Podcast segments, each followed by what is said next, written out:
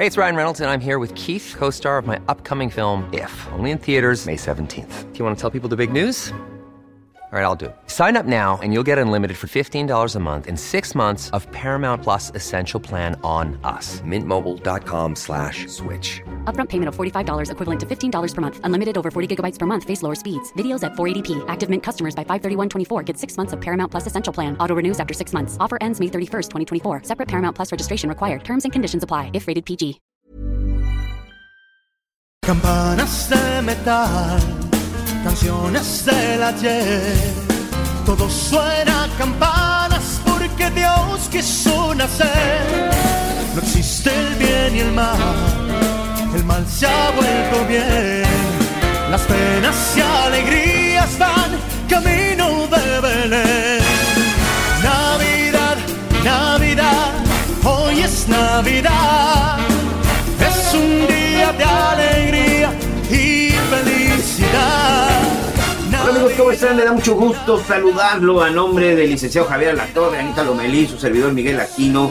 Espero que hayan tenido una excelente Navidad. Espero que lo hayan llenado de regalos, pero lo más importante, que se lo haya pasado bien con su familia, con sus seres queridos, con sus amigos, con quien haya estado usted. Espero que haya sido una celebración espléndida y que ya ahorita este 25, bueno, pues ya se esté recuperando. Así que en verdad le agradezco. Y mire, si está en casa, quédese en casita, tranquilo, tranquilo, quédese en casita y sobre todo acompáñenos para recordar hoy precisamente lo que ha, lo que ha sucedido durante este 2023. Navidad, Navidad, Luis Miguel, que sin duda Luis Miguel fue su año. El 2023 fue el año del Sol de México y parece que el 2024 también porque ya tiene una lista larguísima, larguísima de conciertos después de tanto tiempo que había dejado, que había dejado los escenarios. Pero bueno, este 2023 lamentablemente también será recordado como el año del huracán Otis, este fenómeno natural que destruyó nuestro hermoso Acapulco,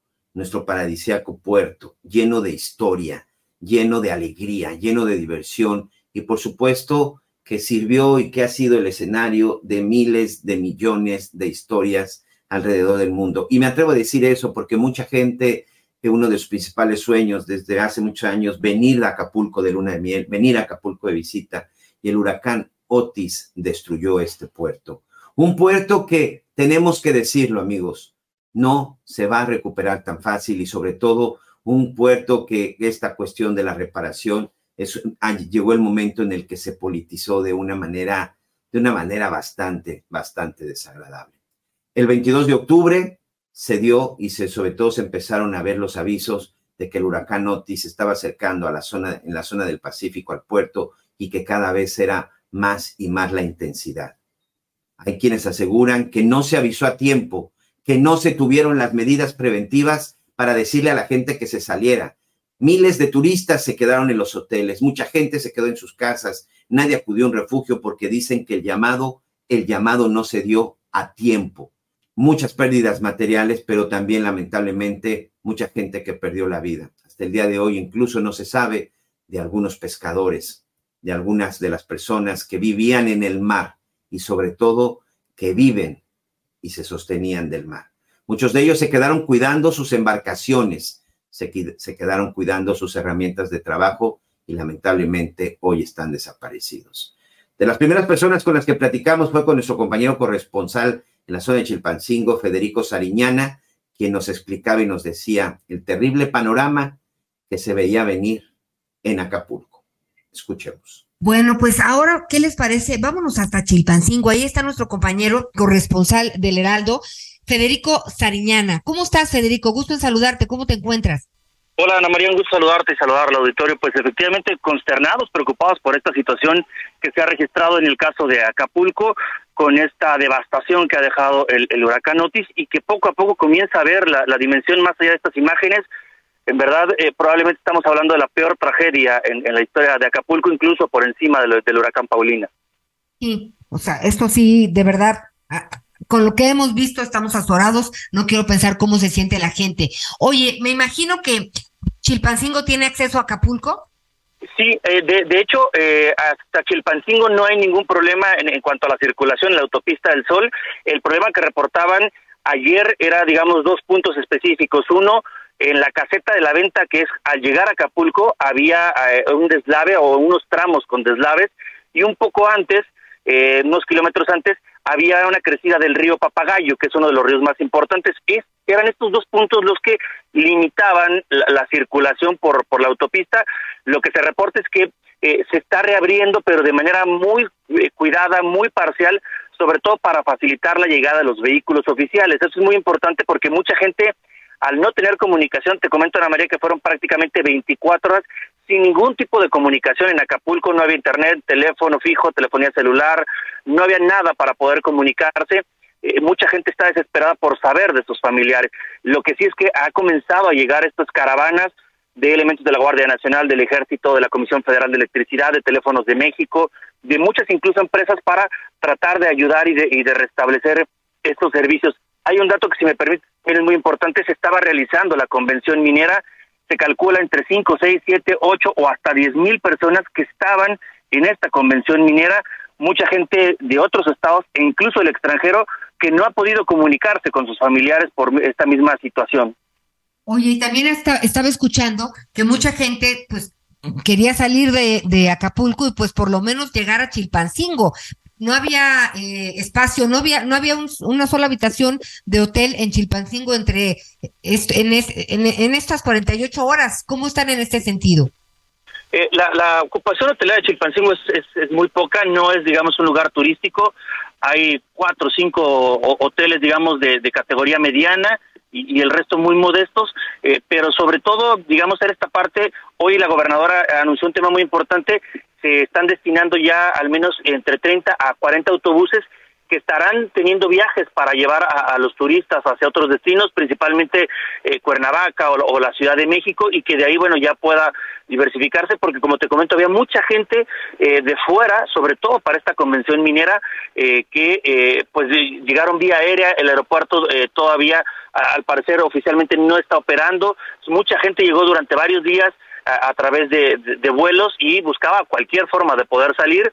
Seguramente en las próximas horas la situación será menos complicada, es decir, se han restablecido comunicaciones, se están abriendo estos espacios carreteros, hay mucha gente que también ha logrado ya eh, activar sus vehículos para poder salir, incluso eh, dando espacio a otras personas. Eh, pareciera que en las próximas horas esta emergencia en estos puntos avanzará. Lo cierto es que vendrá un tema de, de la reconstrucción. La estimación preliminar, Ana María, es que el 80% de la infraestructura turística de Acapulco tiene algún tipo de daño y en la mayoría de los casos son daños graves. Así es, el huracán Otis categoría 5 tenía prácticamente encerrado, sitiado, incomunicado el puerto de Acapulco. Era muy difícil llegar. El titular de este espacio, Javier Alatorre, tuvo que hacer más de 10, 12, 15 horas de camino por tierra para poder llegar hasta el puerto de Acapulco y realizar una de las coberturas informativas más completas y responsables que pudimos ver en la televisión. El hecho es que Acapulco necesitaba ayuda Acapulco necesitaba de manera inmediata reacción por parte de las autoridades, una reacción que fue lenta. Esto es lo que dicen nuestros amigos en la zona de Acapulco, porque además también no solo fue Acapulco, no solamente fue Coyuca de Benítez, como escuchábamos a nuestro compañero corresponsal en su momento, aquel 26 de octubre, desde Chipancingo se sentían ya muchos de los problemas y sobre todo estragos, pero toda la zona de la costa estaba afectada, toda la zona de la costa del estado de Guerrero había recibido de alguna forma el impacto. Los campos estaban destruidos, estaban inundados, las calles, muchas casas se vinieron abajo, quedaron destruidas, la infraestructura, no había servicios. Era un problema conforme avanzaban los días y se veía una lentitud por parte de las autoridades. Incluso comenzaron los actos de rapiña de personas desesperadas, pero también gente que aprovechó la tragedia para tratar de sacar una ventaja. Ana María Lomelí, nuestra compañera, platicó con Roberto Arroyo Matus, secretario de Gestión Integral de Riesgos y Protección Civil del Estado de Guerrero, que empezaba a darnos un panorama de lo que estaba sucediendo. En ese momento se tenía el reporte de 27 personas que habían perdido la vida y por lo menos se tenía ya confirmado cuatro, cuatro desaparecidos. Pero conforme avanzaban los días, conforme avanzaban las horas, esas cifras iban cambiando y lamentablemente esas cifras iban en aumento. Escuchemos a Roberto Arroyo Matos Sí, con todo gusto, lo estamos haciendo. Nuestros compañeros del Sistema Estatal de Protección Civil, la verdad es que no se dan abasto, pero estamos viendo, entre otras cosas, que la población nos está apoyando muchísimo en llevar a cabo las actividades de limpieza en las calles. Ya están organizados los vecinos y nosotros, eh, la verdad, reconocemos que a pesar de toda esta tragedia que vivimos, están abocados a la limpieza. Eh, la verdad, te repito, es un evento completamente catastrófico. Acapulco no nunca lo había vivido como se está viviendo ahora, un huracán entrando a tierra con categoría 5, eso es completamente extraordinario. Ni siquiera el huracán eh, Paulina, ni tampoco la tormenta tropical Ingrid y Manuel, y esos, esos fenómenos ocasionaron tanto daño como en esta ocasión. Se están tratando de restablecer las comunicaciones, están haciendo todo el esfuerzo para que en algunas horas más, por lo menos algunos sectores de Acapulco estén comunicados. Todos los postes, prácticamente la mayoría, fueron doblados y pues ni siquiera hay paso en las calles por esa condición, por los cables que están colgando y los vehículos no pueden pasar. No hay un teléfono propio. Sí, tenemos el apoyo desde prácticamente un día antes eh, que nos reunimos en un centro de mando que se colocó aquí en la base naval en Acapulco, en donde estuvo el día de ayer nuestro presidente y también la gobernadora eh, para pues coordinar todas las actividades que estaba llevando a cabo, principalmente ahorita el Sistema Estatal de Protección Civil, la Coordinación Nacional de Protección Civil, la Guardia Nacional, el Ejército Mexicano y también la Armada de México. Oye, ¿y qué hay del tema de la seguridad, de la rapiña? Están ya nuestros compañeros abocados, una vez que se liberaron los pasos para que pudieran pasar los vehículos de vigilancia, tanto del Ejército como de la Guardia Nacional y Seguridad Pública Estatal, vigilando pues todos los negocios, todas las viviendas, están haciendo recorridos, los empezaron a hacer desde el día de ayer, en donde se liberaron ya el paso en algunas calles. De acuerdo. Entonces, ahorita lo, primero que están haciendo, ¿cuál es el plan? ¿En qué están, cómo se están organizando? Acabamos de tener justamente una reunión ahorita de coordinación para lo que sigue. Ahorita es propiamente llevar a cabo, pues, el, ya la salida de las turistas que están varados aquí en Acapulco. Se está acelerando los trabajos para dar atención a la aeropista que también resultó dañada en el Aeropuerto Internacional de Acapulco. Y estamos procurando también, entre otras cosas, eh, pues eh, complementar toda la ayuda que estamos recibiendo. La verdad es eh, de manera muy generosa en los centros de acopio que se están instalando en Acapulco. Se está recibiendo poco a poco la ayuda humanitaria, no solamente pues de aquí de Guerrero, sino también de nuestros compañeros de otros estados y muy probablemente se va a requerir la ayuda internacional porque créeme que el nivel de devastación es enorme acá en Acapulco. Sí, sí, sí, sí, lo vemos. Oiga, Roberto Arroyo, pues eh, secretario de Gestión Integral de Riesgos y Protección Civil de Guerrero, pues muchas gracias por esta plática. Es importante, eh, pues sí, la gente también en la Ciudad de México, en distintas partes de nuestro país, somos solidarios y echamos el hombro, la mano y lo que haga falta para pues nuestros hermanos, en este caso de Guerrero, de Acapulco, pero sí es muy importante que las cosas pues lleguen a su destino, porque ya ve que luego pasa el tiempo, ¿no? Y se abren bodegas y resulta que hasta cosas echadas a perder, pues se quedaron ahí guardadas. Va a ser muy importante la transparencia, porque en esa medida, pues se, podrá recibir mucho más apoyo y mucho más ayuda. Le agradezco mucho esta charla, Roberto Arroyo Matus, secretario de Gestión Integral de Riesgos y Protección Civil de Guerrero. Muchas gracias. Muchas gracias.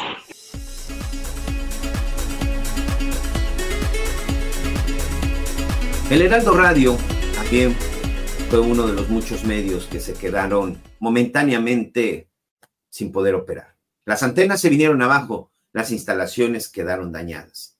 Un trabajo importante el que empezaron a realizar nuestros compañeros encabezados por Francisco Rodríguez, nuestro afiliado del Heraldo, del Heraldo Media Group de Heraldo de México en el estado de Guerrero, pero también de un acapulqueño. Francisco es una persona que ha vivido muchos años, toda su vida en la zona de Acapulco. Gente que creció, gente que ama Acapulco y gente que hoy tiene esa herida en el corazón al ver este hermoso puerto destruido.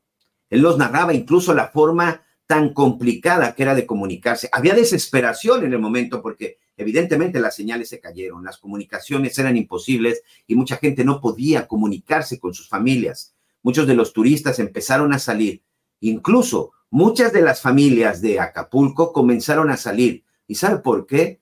Porque ya no tenían a qué quedarse en ese momento. Sus casas, sus casas habían sido destruidas, su patrimonio se lo había llevado Otis.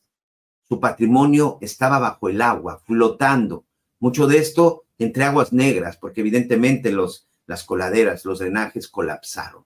Francisco Rodríguez fue testigo desde Chilpancingo hasta Acapulco, la forma tan complicada para poderse comunicar. ¿Por qué? Porque en la carretera había daños, había fracturas, muchos de los cerros incluso se, tuvieron deslaves que provocaba que la gente no pudiera transitar. Las mismas unidades de emergencia, la Secretaría de Marina, los soldados tenían que irse abriendo paso para poder llegar.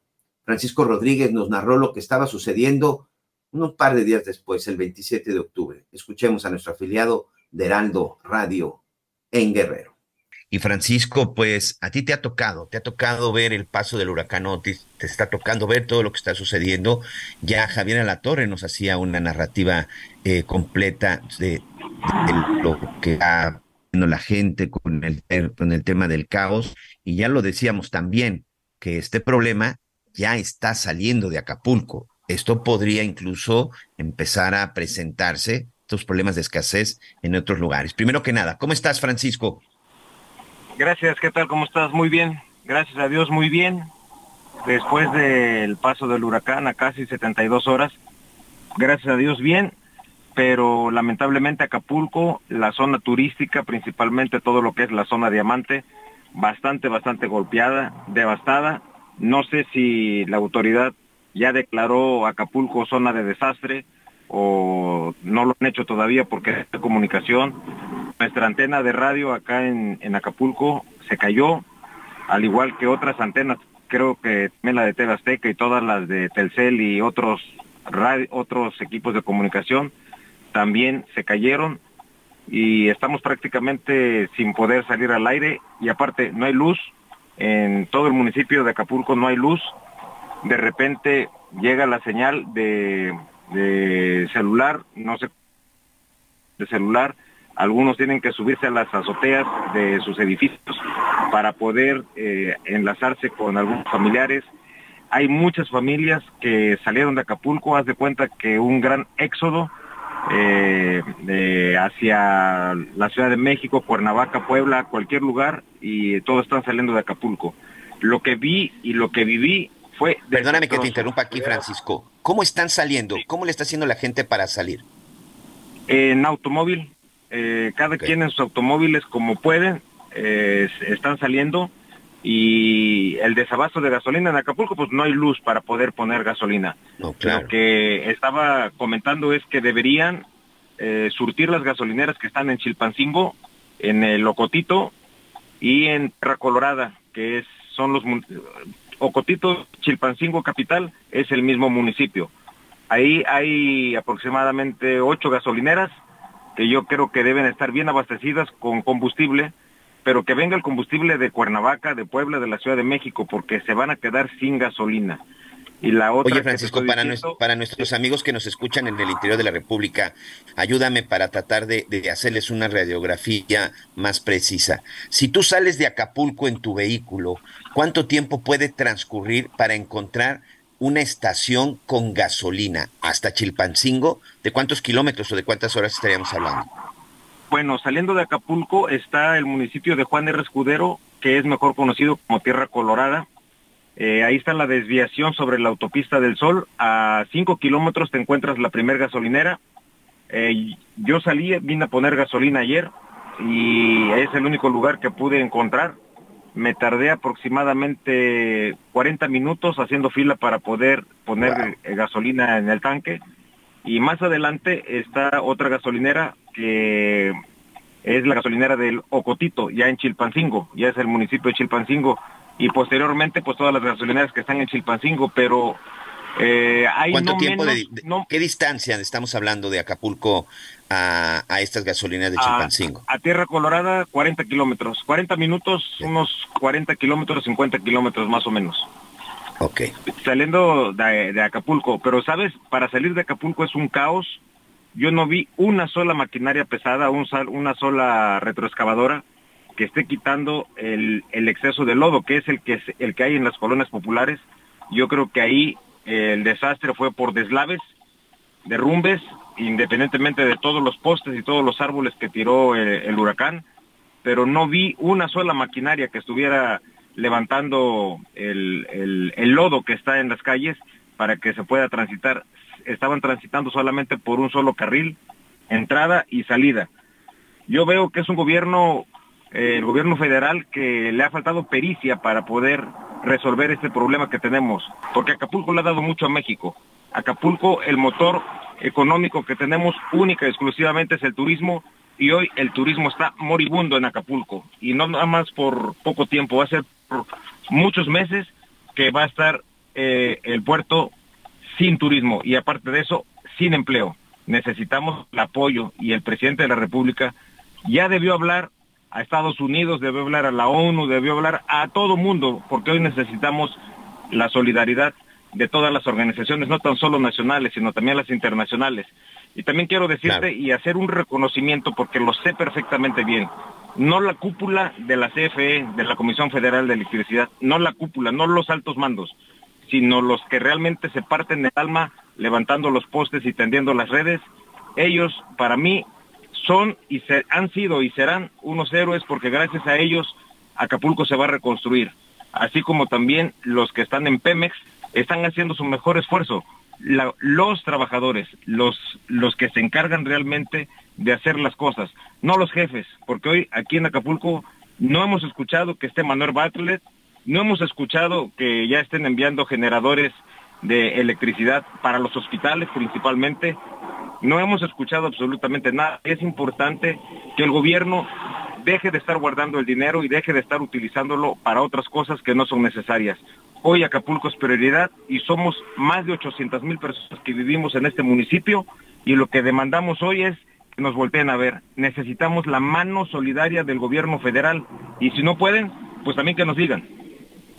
Francisco, eh, nuestra solidaridad, por supuesto, vamos a estar muy pendientes. Entiendo tu molestia y por supuesto la molestia de muchos, eh, gente de Acapulco, gente de Guerrero, incluso gente que no estamos ahí, pues de pronto estos momentos de desesperación. Ahí está tu mensaje y vamos a mantener en contacto. Cuídense mucho. Gracias por tu reporte y bueno, pues esperemos que alguien, alguien reaccione de lo que está sucediendo. Dime. Sabes, hay muchas personas que, que algunos no, no tienen contacto con su familia por la falta de comunicación por celular, pero ahí está corriendo la voz, la familia fulana de tal está bien, la familia fulana de tal está bien, estos ya se encontraron por aquí, pero hay muchas personas que están perdidas, hay muchas personas que no sabemos dónde están.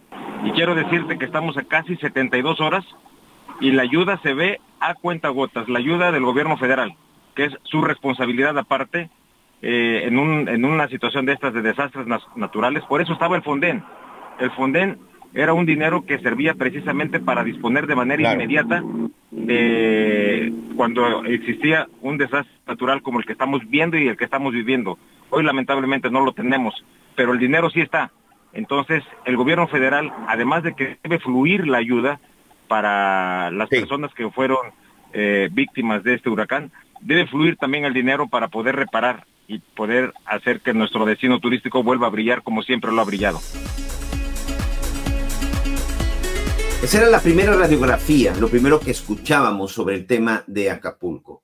Sin embargo, conforme iban avanzando los días, cada vez se iba notando más la tragedia, la desesperación. Como le comentaba, el tema de la rapiña empezó, empezó a mermar de manera importante. Javier Alatorre empezaba a mandar sus primeros reportes, sus primeros enlaces, en una situación también muy complicada porque no había señal de celular. La primera noche fue muy complicado transmitir tuvo que salir, grabar y posteriormente trasladarse a la zona de Chilpancingo para compartir las primeras imágenes, las primeras imágenes de la tragedia. A diferencia de otras cosas o diferencia de otros lugares y en otros momentos de que cuando sucede inmediatamente las redes sociales se llenaban de, imagen, en esta ocasión fue distinto, amigos. ¿Por qué? Porque precisamente se quedó incomunicado. No se tarda, ahora sí nos tardamos en poder ver imágenes quienes no estuvimos en Acapulco, en ver las imágenes de la tragedia, en ver las imágenes de lo que había provocado Otis. Conforme se fueron normalizando estas comunicaciones y sobre todo la señal satelital y de Internet, nos íbamos dando cuenta, no solamente México, sino también el mundo, de lo que había provocado uno de los huracanes más terribles y devastadores que habían tocado la zona del Pacífico. Otis hoy se ha convertido en el tercer huracán más fuerte y destructivo que ha tocado tierras mexicanas. Y ahora la parte más importante, ¿qué va a pasar con Acapulco? ¿Cómo está la situación de la reconstrucción? De eso también estuvimos platicando. Pero antes, déjeme hacer la primera pausa. Regresamos con más en las noticias con Javier Alatorre.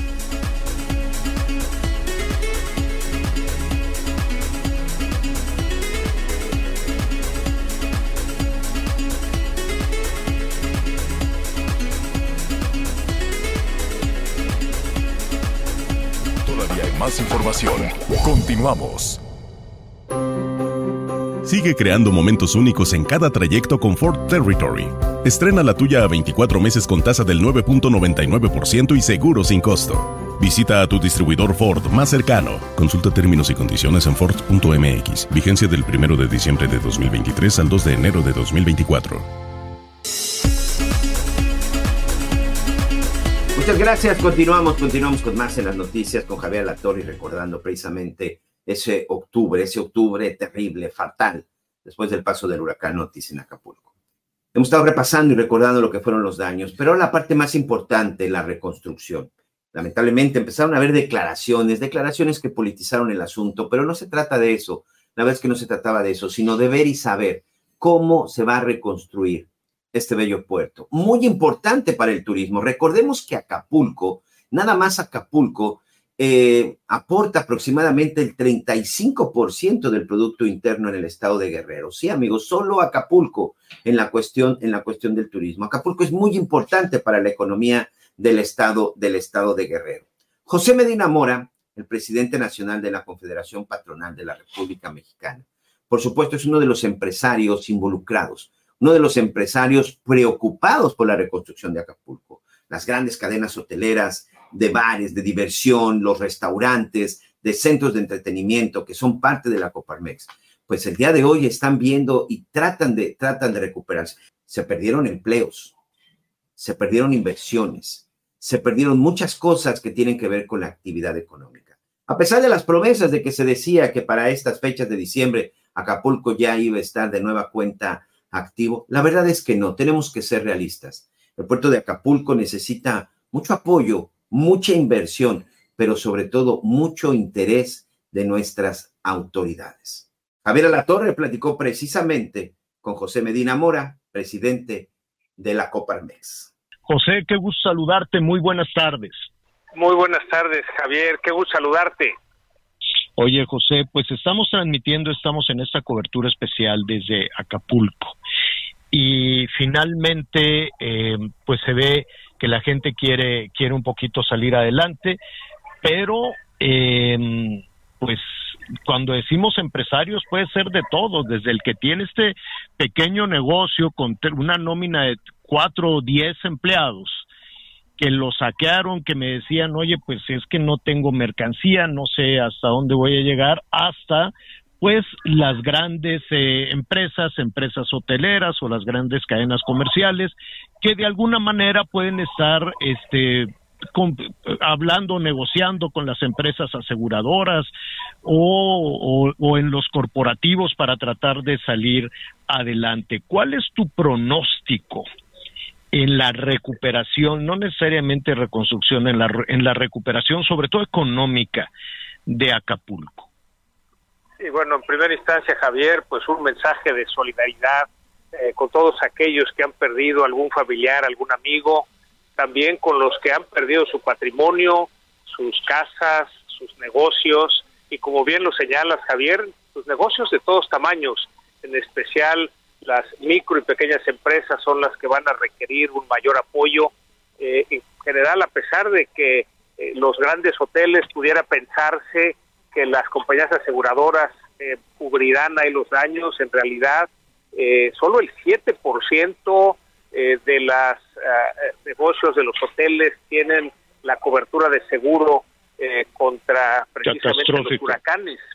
Sí, digamos, se ha tenido más respeto a los, a los temblores, a los terremotos y no a los huracanes. Entonces, desgraciadamente, no es que estén bien cubiertos, Sin embargo, eh, la respuesta de la ciudadanía de solidaridad, eh, en donde al principio no dejaban pasar la ayuda, afortunadamente ya se permite el paso de ayuda de organizaciones de la sociedad civil, eh, de ciudadanos comprometidos en ayudar a los que ahorita más requieren apoyo, especialmente agua, víveres, como lo están viendo ustedes ahí, artículos de limpieza. En un principio canalizamos toda la ayuda con la Cruz Roja Mexicana porque ellos sí los dejaban pasar. Ahora, además de la Cruz Roja, estamos eh, dando, coordinando muchas de las entregas de manera directa con organizaciones de la sociedad civil y ciudadanos de todo el país.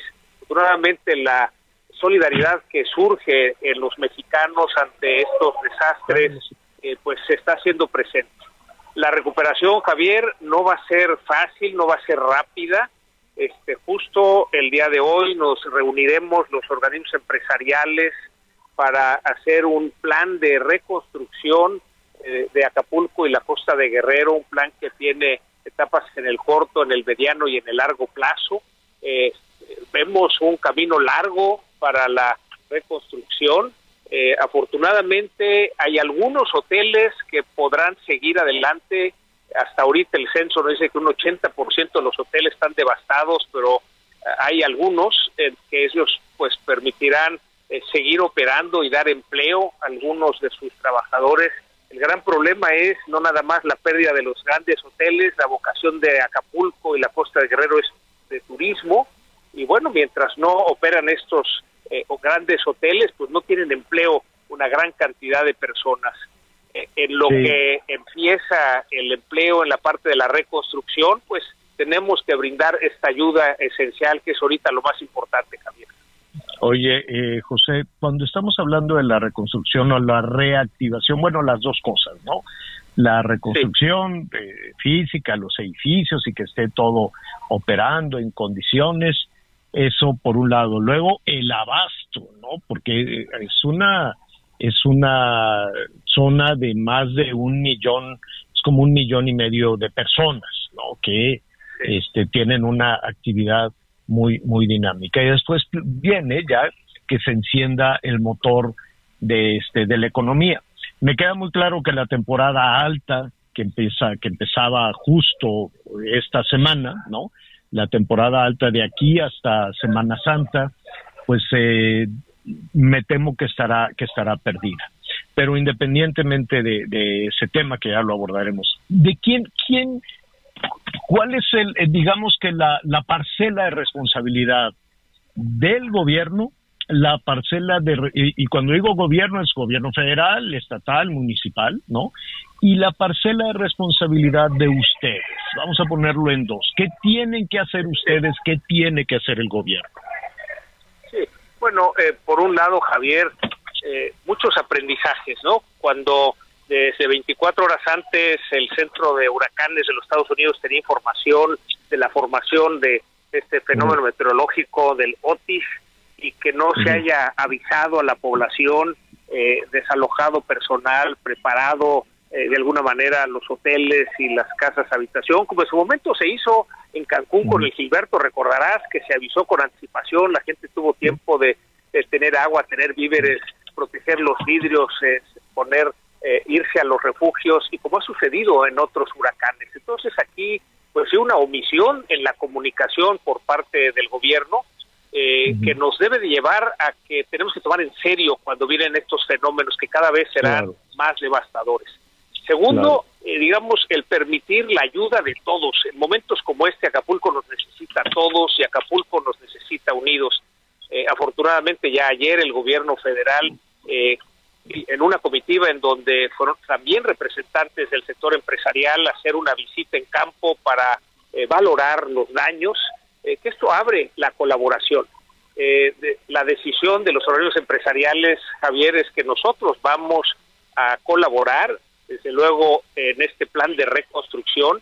Eh, como bien señalas, lo emergente es el llevarles agua, víveres y artículos de limpieza a la población afectada. Hay una parte intermedia de es cómo les vamos a dar empleo tenemos una situación, Javier, de alrededor de entre un millón doscientas mil y un millón seiscientas mil vacantes abiertas que no se han podido cubrir.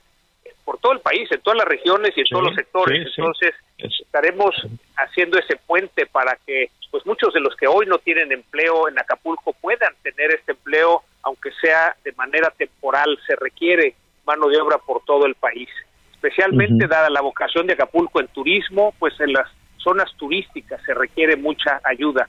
Eh, posteriormente, ya en la etapa de reconstrucción eh, de corto plazo, pues se va a requerir mucha mano de obra en la reconstrucción y ahí pues también habrá esa posibilidad de la recuperación del empleo. Desde luego eh, eh, le hemos pedido al, al, gobierno primero la parte de seguridad, lo que vimos en los saqueos, eh, primero las tiendas departamentales, luego a las tiendas de conveniencia, pero no paró ahí Javier, entraron luego a los negocios a robar lo que encontraban, inclusive a las casas habitación, aprovechando que no había luz, entraban en las noches a robar, y por eso hicimos esta exhortación a las autoridades, gobierno federal, estatal y municipal, para que se recuperara, se recobrara el orden, para que entonces se pueda de alguna manera atender las necesidades urgentes, pero también ir moviéndoles. Vamos avanzando, Javier, pero hace falta mucho por hacer eh, y estaremos, estamos comprometidos, abiertos mm. a la colaboración con el gobierno, pero también haciendo nuestra parte, Javier. Qué bueno, qué bueno, qué bueno porque lo comentábamos eh, justo al inicio de al inicio del programa, José, que yo entiendo eh, que para el gobierno la prioridad pueda ser en algún momento, para algunos niveles, pues las elecciones y todo este tipo de cosas, este, pero habría que hacer una pausa en el encono, en el enojo y en la división que siempre le es muy redituable a cualquier partido político, ¿no? Eh, una población dividida, una población enojada, una, una población con, con la semilla de, del odio y la división, le funciona muy bien a cualquier partido político, al que sea. Pero a nosotros no, a los ciudadanos no. Entonces tal vez sea momento de, de, de, de darnos un respiro en la competencia electoral que ya está aburridísima, José, que ya está larguísima, que ya sabemos quién es quién y ya sabemos qué va a pasar y que ya, ya todo eso ya está muy cantado.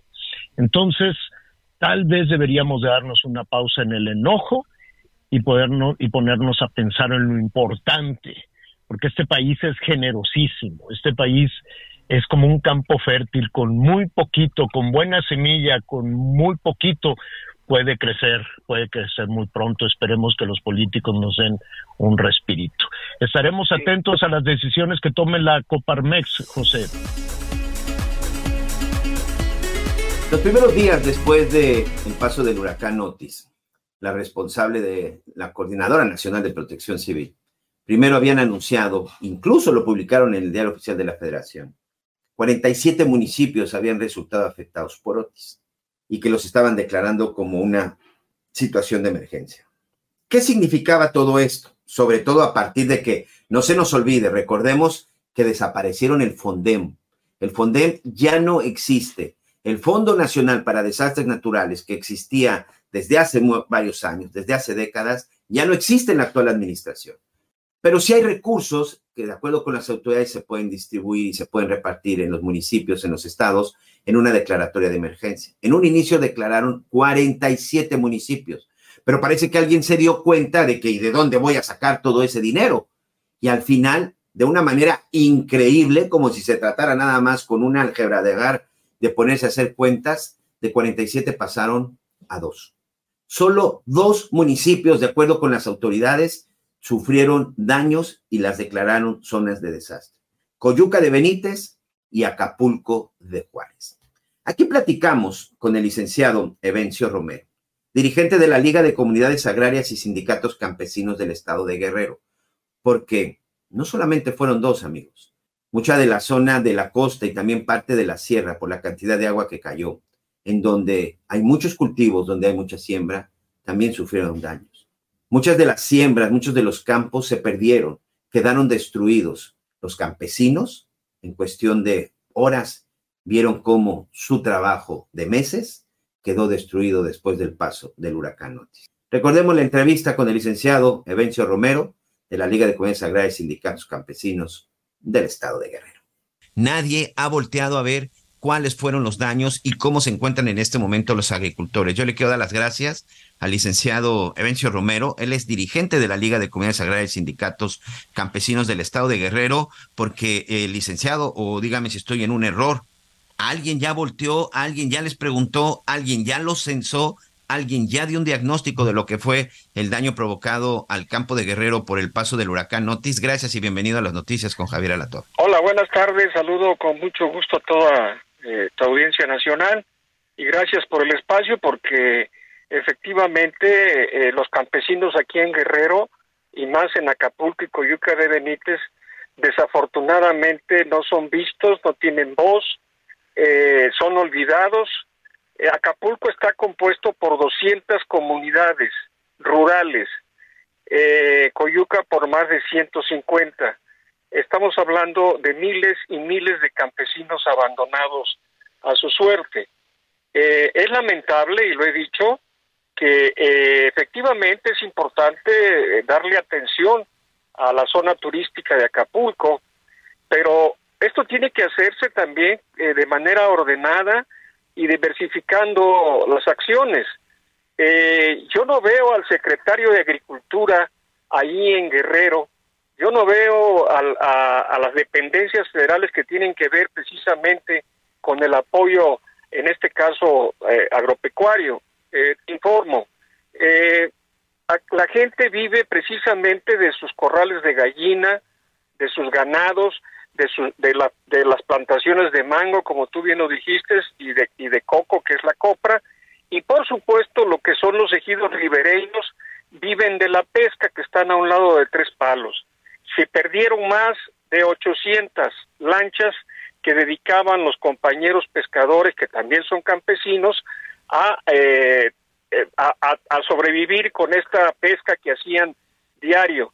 Es la fecha que el gobierno federal, estatal y municipal no ha volteado los ojos a estas comunidades y, qué bueno que me das este espacio para hacer esta denuncia.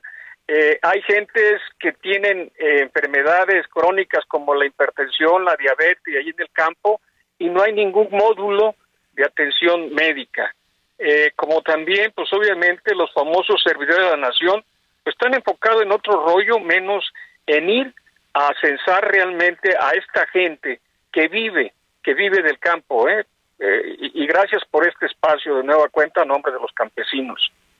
Sobre todo, eh, ayer platicábamos, esto, ahí bueno, estábamos con algunos mensajes con los representantes del Consejo de la Tortilla. Están preocupados por lo que pasó con los campos, con la siembra de maíz en el estado, en el estado de Guerrero. En ese sentido, ¿qué cifras tienes, licenciado? Bueno, mira, eh, eh, nosotros hemos sido dado seguimiento a lo que es la producción de maíz en Guerrero. Hasta el 2018, la producción de maíz era de un millón trescientas mil toneladas. Es decir, setecientas mil toneladas era la que se comercializaba y setecientas mil toneladas prácticamente quedaban aquí para los guerrerenses. A partir de que el gobierno federal, eh, eh, encabezado por López Obrador, tomó el programa de fertilizante gratuito aquí en Guerrero, la, es decir, de ocupar Guerrero el sexto lugar a nivel nacional en producción de maíz, hoy Guerrero ocupa el número 26. Y si le sumamos ahorita la situación que estamos viviendo, primero por la sequía, ¿eh? paradójicamente, tuvimos un problema con la sequía que prácticamente se perdió más del 60% de la siembra de maíz.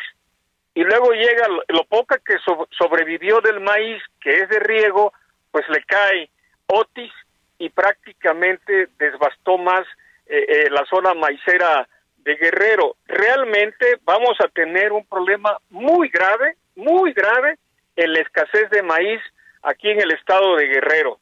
Y te lo digo sinceramente, por las malas políticas agropecuarias del gobierno federal, eh, el no saber entender que para poder aquí en Guerrero llegar a la gobernabilidad se necesita pasar por el campo. El 80% de la propiedad de Guerrero está en manos de los campesinos, ¿eh? Y además otro tema muy importante que hablabas de la pues de la autosustentabilidad, es decir, que mucha gente en Guerrero, muchas familias en Guerrero viven precisamente de lo que ellos siembran y viven también pues de lo que ellos llegan a cultivar, incluso de sus propios animales. Todo esto también se ha perdido en la zona de la sierra. Está perdido, hay, hay un desastre total, hay que decirlo, que quieran maquillar las cifras y están mandando un presupuesto ridículo de 61 mil millones de pesos para Acapulco y para Coyuca, es, eh, es simple y sencillamente engañabobos, ¿no? Porque eh, este presupuesto de 61 mil millones de pesos, si nos vamos al Paulina, que nada más tocó Acapulco y que no fue con la gran intensidad de los vientos de, de Otis y que prácticamente no fue tan destructivo como Otis, en 1997 le etiquetaron esta misma cantidad a, Acapulco únicamente, es decir, casi Hace 20 26 años. 26 años, es decir, este gobierno inexperto, eh, este gobierno inepto, lo único que hizo fue eh, eh, copiar y pegar, ¿no? Es decir, copió lo de los 71, porque es la misma cantidad que, que se asignó a Paulina en 1977, 61 mil y tantos. Esos 61 mil los etiquetan hoy para Coyuca y para Acapulco, que no tiene comparación, ¿eh? Para nada, para nada tiene comparación la destrucción que causó Paulina a la mega destrucción que causó Otis, ¿eh? Ya nada más para, para concluir, estamos platicando, estamos platicando con el licenciado Evencio Romero, dirigente de la Liga de Comunidades Agrarias y Sindicatos Campesinos del Estado de Guerrero. El gobierno en el diario oficial ha publicado que no son 47, sino solo Acapulco y Coyuca en el diagnóstico, en el reporte que tú tienes, ¿cuántos son los municipios? Si no me equivoco, de 85 que tiene Guerrero, tú me corriges cuántos son, pero de esos, ¿cuántos verdaderamente van a necesitar ayuda? Mira, eh, eh, el dictamen que habían dado y que se había publicado en la semana pasada era el correcto, ¿eh? 47. Son precisamente 47 municipios que fueron afectados por Otis y por el Max, ¿eh? Hay que acordar que a Guerrero le tocó dos, dos, dos huracanes, uno Max y otro Otis, ¿eh? El Otis pegó en la Costa Grande de frente, destrozó viviendas, destrozó caminos, destrozó escuelas y por supuesto cultivos. El, el, eh, lo que es el, el Max y el, el Otis también volvió a tocar Costa Grande, pero más enfocado hacia Acapulco y Coyuca y hacia Costa Chica y en la parte de Tierra Caliente. Estamos hablando precisamente, los datos correctos eran 47 municipios considerados como zona de desastre para que sean apoyados emergentemente. Ignoro, la verdad, cómo se sacaron de la manga, y hoy acabo de escuchar al señor que dirige todas las mañanas, de que eh, se equivocó la coordinadora de protección civil, que nada más son dos municipios, pero no sustentan, no dicen en qué, o sea, por eso insisto, eh, la ineptitud, la inexperiencia y con todo el respeto que se merece el señor presidente, el que no le importe para nada a Guerrero, es lo que se comete esto, de tal suerte que hoy validó el presidente de México que nada más es, se consideran municipios dentro de la zona de emergencia eh, por parte de desastres, Acapulco y Coyuca. Realmente eh, yo creo que Guerrero se la va a cobrar en su momento, porque Guerrero ha apoyado al presidente en estas tres elecciones y no siquiera se ha dado o se ha dignado a pisar un ejido o una comunidad, mucho menos la gobernadora y mucho menos nadie, ¿no? Por eso eh, es el reclamo y me lo han hecho los campesinos porque, insisto, están bloqueados sus caminos, árboles que como utilizar motosierras se les puede abrir y caminar, hay enfermos, y viene una pandemia, que no soy dramático, pero viene una pandemia muy pesada para el campo, en este caso acapulqueño y parte de Guerrero. ¿eh? Así es, no solamente fueron los hoteles, no fueron, solo fueron restaurantes, no solamente fueron los centros de diversión de Acapulco, sino más allá, además, por supuesto, de cientos de casas, de viviendas de, de la gente, de, la, de los habitantes de Acapulco, los campos también quedaron destruidos, también resultaron dañados. La Asociación Mexicana de Instituciones de Seguro, recordemos que lamentablemente en México hay muy, poca gente que puede asegurar su propiedad. asegura que el huracán Otis, después de Vilma en Quintana Roo, es uno de los huracanes más devastadores. 1.750 millones de dólares son calculados en daños lo que dejó el paso del huracán Otis. Ojo, solo, solo de las propiedades, solo de los inmuebles que fueron asegurados. Por supuesto que la cantidad debe de ser mucho más por aquellas viviendas que no contaban o aquellos negocios que no contaban con un seguro. Necesito hacer una pausa, pero se vaya, regresamos con más en las noticias con Javier Alatorre. Navidad, Navidad, hoy es Navidad.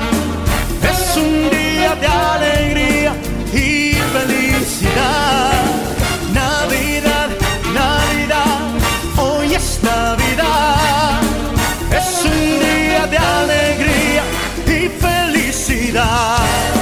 La calle huele a amor, a prisa por llegar, a gente que viene y que va a dar. Todavía hay más información. Continuamos. Hey, it's Ryan Reynolds, and I'm here with Keith, co star of my upcoming film, If, only in theaters, May 17th. Do you want to tell people the big news? All right, I'll do. it. Sign up now and you'll get unlimited for $15 a month in six months of Paramount Plus Essential Plan on us. Mintmobile.com slash switch. Upfront payment of $45 equivalent to $15 per month. Unlimited over 40 gigabytes per month. Face lower speeds. Videos at 480p. Active Mint customers by 531.24 get six months of Paramount Plus Essential Plan. Auto renews after six months. Offer ends May 31st, 2024. Separate Paramount Plus registration required. Terms and conditions apply if rated PG.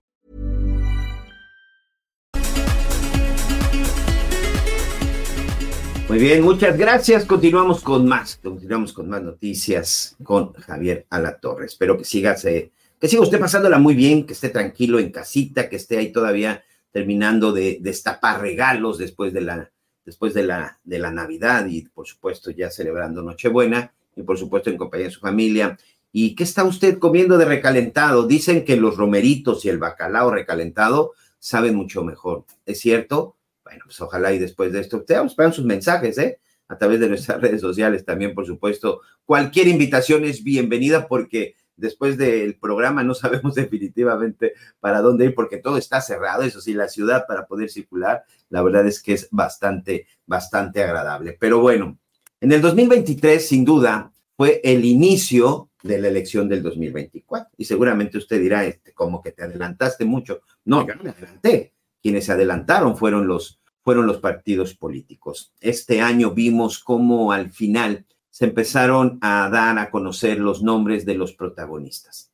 Empecemos por Morena. En Morena había varias figuras que finalmente quieren o querían ser los sucesores de Andrés Manuel López Obrador, Marcelo Ebrard, el propio Adán Augusto López, el secretario de Gobernación, el coordinador de los senadores, eh, el, el senador Ricardo Monreal, Fernández Noroña, este polémico del Partido del Trabajo, este, Manuel Velasco, el senador del Partido Verde, y la doctora Claudia Sheinbaum, jefa de gobierno de la Ciudad de México. Morena llevó a cabo un proceso interno, un proceso interno en donde a través de una consulta, a través, ve que le encantan las consultas a los de Morena, a través de unas consultas, a través de unas encuestas, pues iban a decidir quién era su candidato o candidata. Y pues todos lo presentaron y todo era muy armonioso, pero de pronto Marcelo Brad Casaubon empezó a hacer una serie de señalamientos de que no se estaban tomando en cuenta unas cosas y de que se estaba casi, casi este, ya preparando un golpe para dejarlo fuera de la, de la, de la encuesta y que él tenía unos datos que lo ponían a, a la cabeza y que por abajo estaba Claudia Sheinbaum y empezó una serie de polémicas, empezó una serie de dimes y diretes. El hecho es que el día que finalmente Mario Delgado, con toda la dirigencia nacional de Morena, dan a conocer las encuestas, pues ese día fue uno de los días, me parece que más complicados de Morena al interior. Claudia Sheinbaum ganó. Claudia Sheinbaum finalmente fue elegida y con una diferencia importante, ¿eh? una diferencia importante que le sacó a Marcelo Ebrard, el entonces, el ex canciller hoy, el ex canciller, el ex secretario de Relaciones Exteriores. Ebrard se enojó, lanzó una serie de acusaciones, dijo que se había tratado de un fraude, dijo que las encuestas habían sido engañosas e incluso hablaba de una reposición de este, de este, de la forma en la que se había elegido. Entonces, Ya al final recapacitó y bueno, pues al final aceptó. Muchos incluso apostaban a que Marcelo Ebrard se iba a ir, se iba a ir de Morena, que si se iba a ir para Movimiento Ciudadano, pero no fue así. Al final se quedó, al final apechugó, se dividió Morena con una, con una serie de bloques, ahora los marcelistas, que también están en la Cámara de Diputados, en el Senado de la República. Pero la doctora Claudia Sheinbaum finalmente será la candidata de Morena a la presidencia de la República en las elecciones del 2 de junio del 2024. Javier Alatorre platicó con ella. Javier Alatorre, el titular de este espacio, platicó con la doctora precisamente sobre estas aspiraciones y sobre todo para que conozca usted un poco más de la precandidata o candidata, como usted le quiera llamar, de Morena a la presidencia de la República. Escuchemos. Muchas gracias, Javier. Pues estamos, estoy muy contenta, la verdad, muy emocionada son contundentes las cinco encuestas, más del 10% de diferencia y muy agradecida con todos los compañeros que estuvieron presentes el día de hoy y a trabajar para lo que viene. Eh, ¿Esperabas ese resultado? ¿Tenían la confianza en ese resultado? Pues habíamos estado arriba en las encuestas desde hace ya casi un año, pero de todas maneras eh, siempre había pues una pequeña incertidumbre. Entonces, pues cuando escuchamos el, el resultado, que además con tanta diferencia, pues la verdad, muy agradecida con todos los que participaron en este proceso y además es el pues es una representación de lo que piensa el pueblo de México, porque las encuestas son eso, es una encuesta representativa de lo que piensa nuestro país. Así que muy agradecida con todos y todas y decir que no voy a defraudar, que voy a estar a la altura de las circunstancias. Eh, coordinadora de los comités de defensa de la 4T, pero en los hechos, Claudia, pues virtualmente la candidata de Morena a la presidencia de la República. Y en, en ese sentido, pues vale la pena señalar que mañana si no me equivoco, pues mañana ya se inicia formalmente el, eh, el proceso electoral, ¿así es?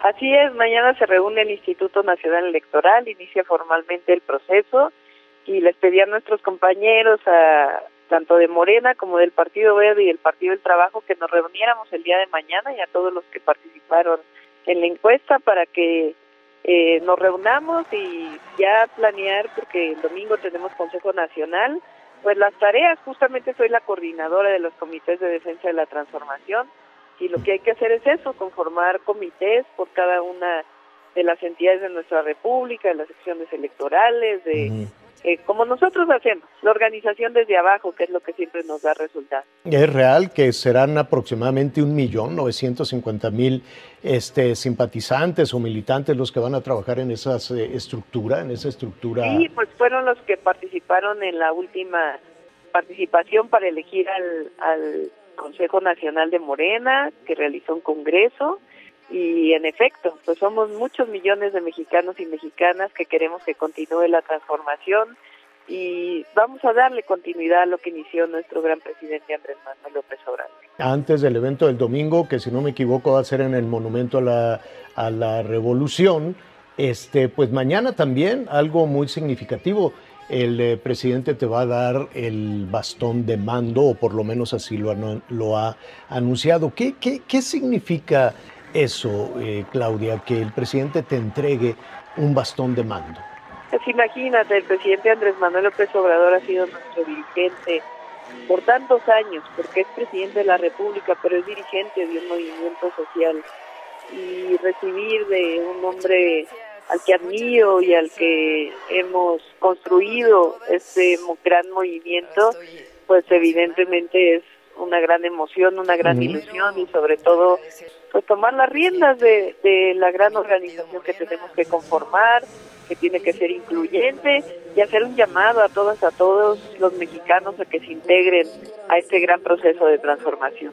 Ahora, eh, abundando un poquito más, además de ese eh, significado al, al, que te refieres, de por sí importante este significado que sea el presidente quien te dé este bastón de mando, pero eso significa que tomarían las riendas del, eh, del, proceso por parte de Morena o las riendas de, del partido? Del movimiento. por supuesto tenemos un presidente del partido, pero nuestro partido es más allá que eso, es un movimiento, por eso es el movimiento de regeneración nacional.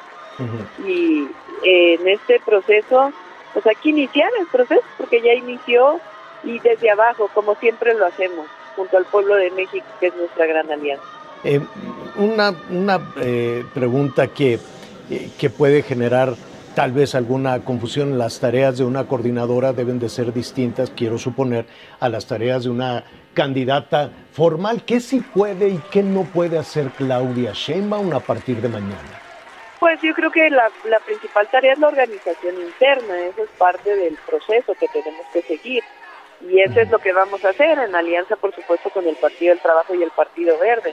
Pero es a conformar los comités, a organizarnos, a tocar casa por casa. Siempre lo hemos hecho, lo hice yo personalmente en su momento y eso es lo que hace nuestro movimiento. Esa es la manera de convencer uno a uno, casa por casa, de lo que representa la transformación, los grandes triunfos del presidente Andrés Manuel López Obrador, los grandes avances de nuestro país y seguir avanzando.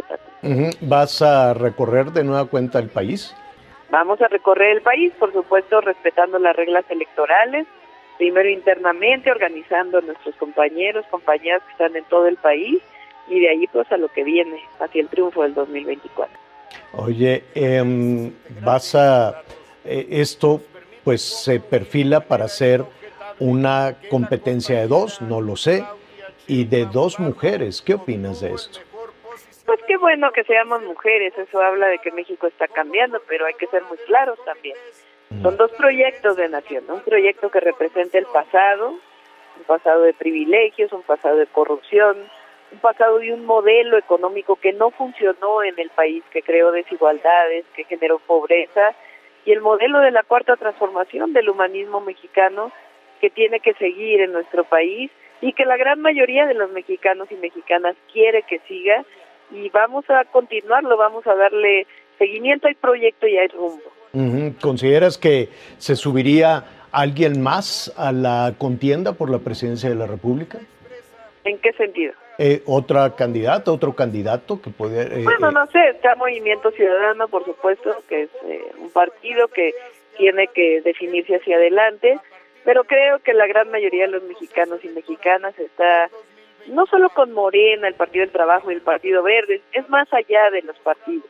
Es un gran movimiento social que triunfó en el 2018 y que tiene que seguir un siendo un movimiento social porque eso es la- el motor de la transformación, la movilización del pueblo de México.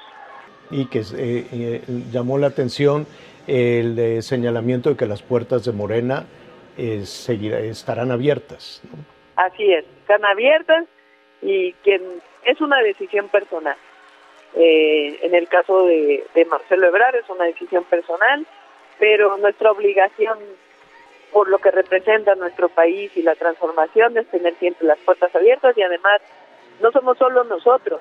Mm. Aquí es un gran movimiento y vamos a convocar al pueblo de México, a muchos sectores de la población a seguir construyendo las transformaciones.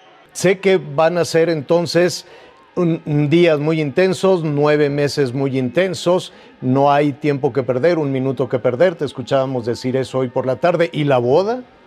Ah, pues siempre hay tiempo para lo personal. Bueno, Claudia, felicidades. Eh, yo sé que estás celebrando con tu familia. ¿Qué te, qué te dijo? ¿Qué, qué, Sí, qué pasó pues después? mi madre muy emocionada. Ah, sí, por favor, dale un saludo. también muy emocionado. El esposo de mi madre, mis hijos, mi hermana que vive en Los Ángeles y que vino especialmente. Entonces muy muy felices la verdad y, y muy agradecida de la solidaridad de mi familia y del apoyo. Así es, durante esta charla, pues ahí ya incluso con el bastón de mando, pero también vamos al otro frente, ¿no? Al Frente Amplio por México. La verdad es que lo que ocurrió en el Frente Amplio por México fue sorprendente para todos y también pues muchos señalan que fue gracias al presidente de la República que hoy tienen ya definida una candidata. El Frente Amplio tenía mucho más aspirantes que Morena, ¿eh? mucho, mucho. Y no quiero mencionar a ninguno para no dejar este, para no dejar a ninguno fuera, porque eran muchos, porque eran del PRI, eran del PAN, eran del PRD, eran de la sociedad civil, eran empresarios, o sea, había muchos candidatos. Pero la única que no había figurado como candidata a la presidencia de la República era la senadora, hoy con licencia, Xochil Gálvez. Incluso ella había manifestado su interés de competir el 2 de junio del 2024, pero para jefa de gobierno de la Ciudad de México. Recordemos que en el mes de junio, entre mayo y junio, desde Palacio Nacional, el presidente de la República hizo una serie de acusaciones en contra de Xochitl Gálvez. La acusaba como una empresaria que había obtenido beneficios por los puestos políticos que tenía y una serie de cosas. Xochitl Gálvez pidió derecho de réplica, que por supuesto nunca le dieron. Tramitó un amparo y ganó el amparo. Y entonces dijo, voy a ir a Palacio Nacional a exigir se me dé mi derecho de réplica. Y precisamente días antes de acudir a Palacio Nacional, esto es muy importante porque después de esto, Xochitl Gálvez empezó a ser nombrada y nominada por el propio presidente López Obrador como la posible candidata de la oposición para el Frente Amplio. Pero antes de que ocurriera todo esto, Javier Alatorre platicó con Xochitl Gálvez, quien en ese momento era solamente una aspirante, pero para jefa de gobierno de la Ciudad de México, recordemos. Xochitl, qué gusto saludarte, ¿cómo estás? Muy buenas tardes. Javier, buenas tardes, Anita, buenas tardes, qué gusto saludarte.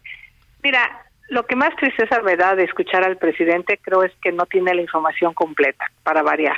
Le dan la información a medias, esto ya no es un proceso, ya gané el amparo, al día de hoy ese amparo está firme, no hay ninguna impugnación sobre el amparo, la pueden meter si quieren la semana que entra, en los 10 días que marca la ley, pero el día de ayer fueron notificados de la decisión de un juez para que la mañanera que encabeza el presidente pues, sí le aplica el derecho de réplica, ni modo. ¿Por qué derecho? ¿Qué, ¿Qué, pasó? vamos a recordarle a nuestros amigos en el país, Xochitl, ¿qué pasó? ¿Por qué quieres ir a la mañanera? Porque el presidente desafortunadamente miente. Y él mm, puede difamar a una persona, poner palabras en la boca de una persona que nunca dijo.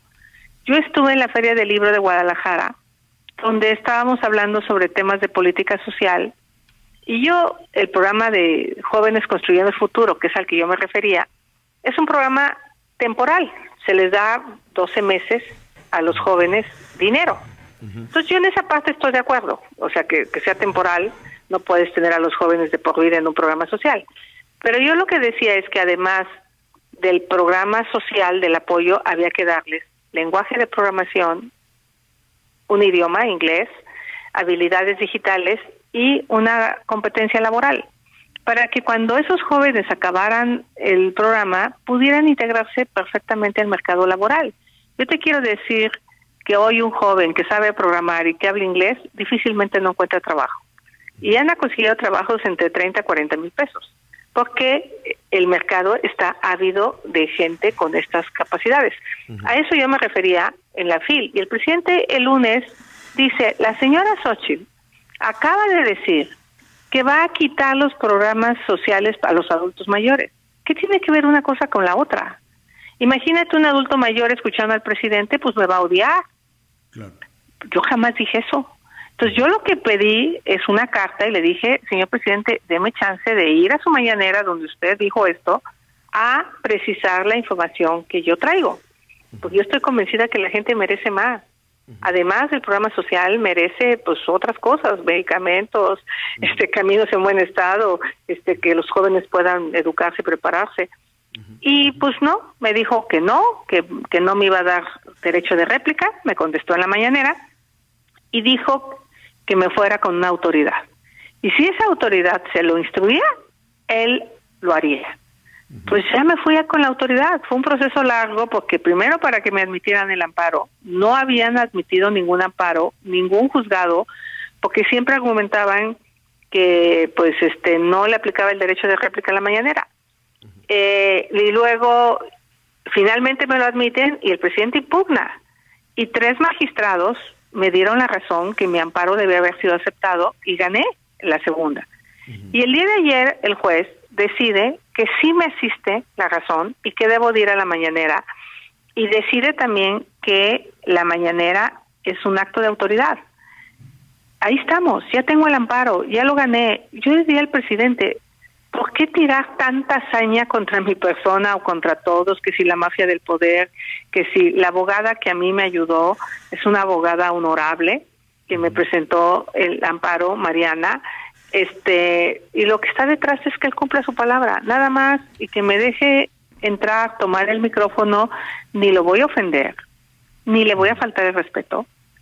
Simplemente voy a dar lo, mi versión de lo que yo dije en la Feria del Libro de Guadalajara. Así de sencillo. Entonces, ya anticipó, y tal le estoy mandando un correo a Jesús Ramírez para pedirle que me dé cita oficialmente, porque yo tengo que probarle al juez el desacato, porque si no acatan el amparo, pues eso es un desacato.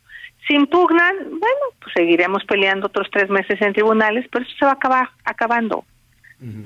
Yo estoy segura que me van a dar la razón, porque pues la mañanera no es del presidente, la mañanera no es solo para sus corcholatas, la mañanera se paga con recursos públicos de los mexicanos.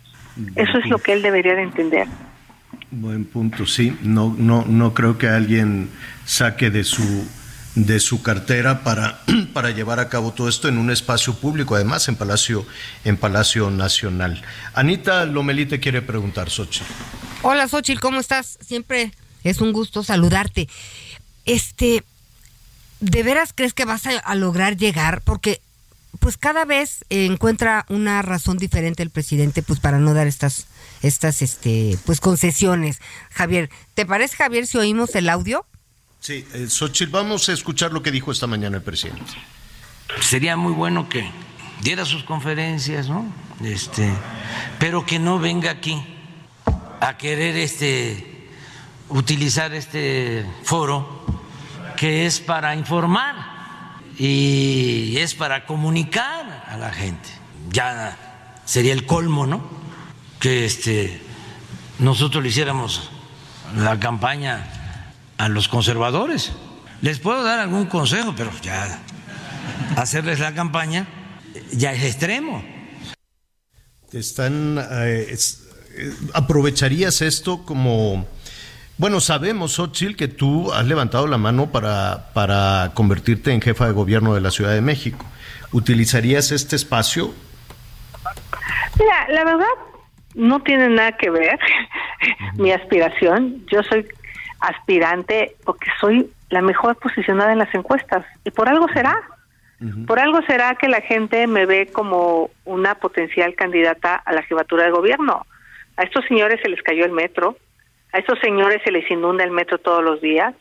Estos señores eh, tienen una crisis del agua que no enfrentan. La verdad de las cosas es que la ciudad se cae a pedazos. Entonces, eh, eso es otra cosa y está en otra cancha. Esto tiene que ver con que la mañana, mañanera no solo se usa para informar, se usa para difamar, se usa para mentir. Y eso es lo que yo estoy defendiendo. Estoy defendiendo mi nombre, estoy defendiendo mis posturas políticas, y yo soy un poder legislativo que es un contrapeso al presidente. Y yo simplemente le pedí al presidente la posibilidad de eh, rectificar lo que él había dicho y en lugar de disculparse y en lugar de decir, bueno, a ver, yo me equivoqué el día de ayer, me pasaron mal la información, la senadora Xochil Gálvez, este, eh, eh, yo le digo al presidente, él es incapaz de decirme la senadora, la señora Xochil Gálvez, ¿no? Es, es como le dijera el señor Andrés Manuel López Obrador, pues es el señor presidente. Pero es una manera de minimizar a las personas. Este, pero no voy a entrar a ese, a esa, a esa polémica. A, esa cuestión.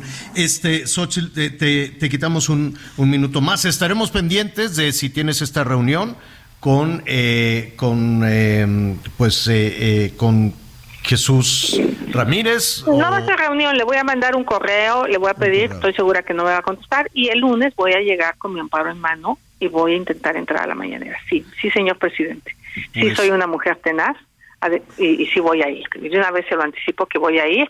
Y bueno, que me nieguen la entrada porque pues él dijo que era la casa del pueblo. Y yo soy pueblo. Yo soy pueblo.